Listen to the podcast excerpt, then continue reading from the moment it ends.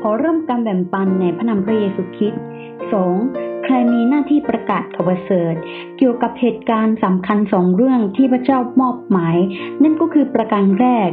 ข่าวประเสริฐคืออะไร ประการแรกนั้นเมื่อคืนดิฉันก็ได้พูดและแบ่งปันให้กับทุกคนไปแล้ว และตอนนี้วันนี้ดิฉันจะมาต่อในประการที่สองนั่นก็คือ ใครมีหน้าที่รับผิดชอบในการประกาศข่าวประเสริฐนั่นเอง คำถามนี้ขึ้นอยู่กับว่าพระเจ้าจะทรงมอบหมายงานนี้ไว้อย่างไร ในพระธรรมมาระโกบทที่ 16 ข้อที่ 15 พระองค์ตรัสสั่งพวกสาวกว่า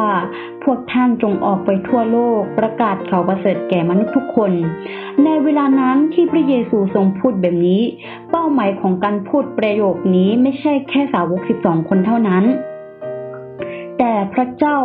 พระเยซูบัญชาทุกคนที่เป็นธรรมิกชนของพระเจ้า ดังนั้นพวกท่านก็คือผู้ที่พระเจ้าทรงเลือกสรรไว้ทั้งหมด คือประชาชาติที่พระเจ้าได้ทรงคัดเลือกไว้ เปโตรเลยกล่าวว่า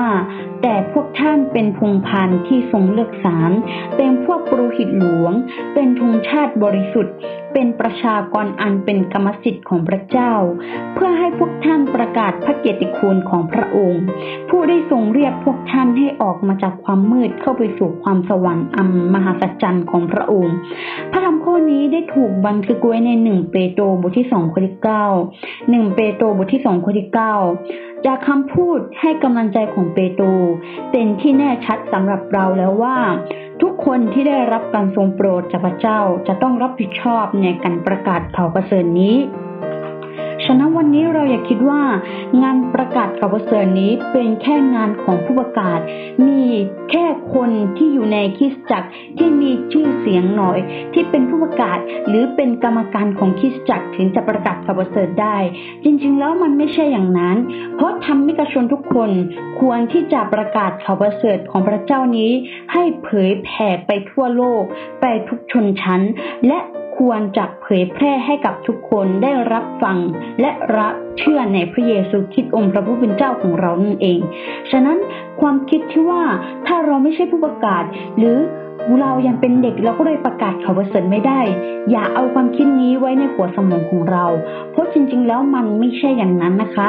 การประกาศข่าวประเสริฐคือการทำเรื่องที่ยิ่งใหญ่ที่สุด เป็นงานที่ศักดิ์สิทธิ์และบริสุทธิ์ที่สุด เพราะงานประกาศข่าวประเสริฐนั้น เป็นงานของพระเจ้าผู้ยิ่งใหญ่และสูงสุดที่สุดในจักรวาลนนี้ ฉะนั้นถ้าเราได้ทำสิ่งนี้ เราก็ควรทำด้วยความเต็มใจทำด้วย ความยินดีที่เราต้องการจะทำและเราก็ต้องรู้จักนาที่นี้ว่าเราควรจะทำงานนี้เพื่อพระองค์นั่นเอง ฉะนั้นเชื่อว่าคริสตจักรของธรรมิกชนทุกคนนั้น จะมีใจในการรับในพระวจนะของพระเจ้า และจะมีใจในการรักและเผยแพร่พระอาพระวจนะของพระเจ้าให้กับผู้คนอื่นที่ยังไม่เคยได้รับฟังนั่นเอง วันนี้ดิฉันขอแบ่งปัน ใครมีหน้าที่ประกาศข่าวประเสริฐในหัวข้อที่สองถึงเท่านี้อขอให้พระคุณสันติสุขของพระเจ้าดำรงอยู่กับธรรมิกชนของพระเจ้าที่ทรงรักทุกคนนั่นเอง อาเมน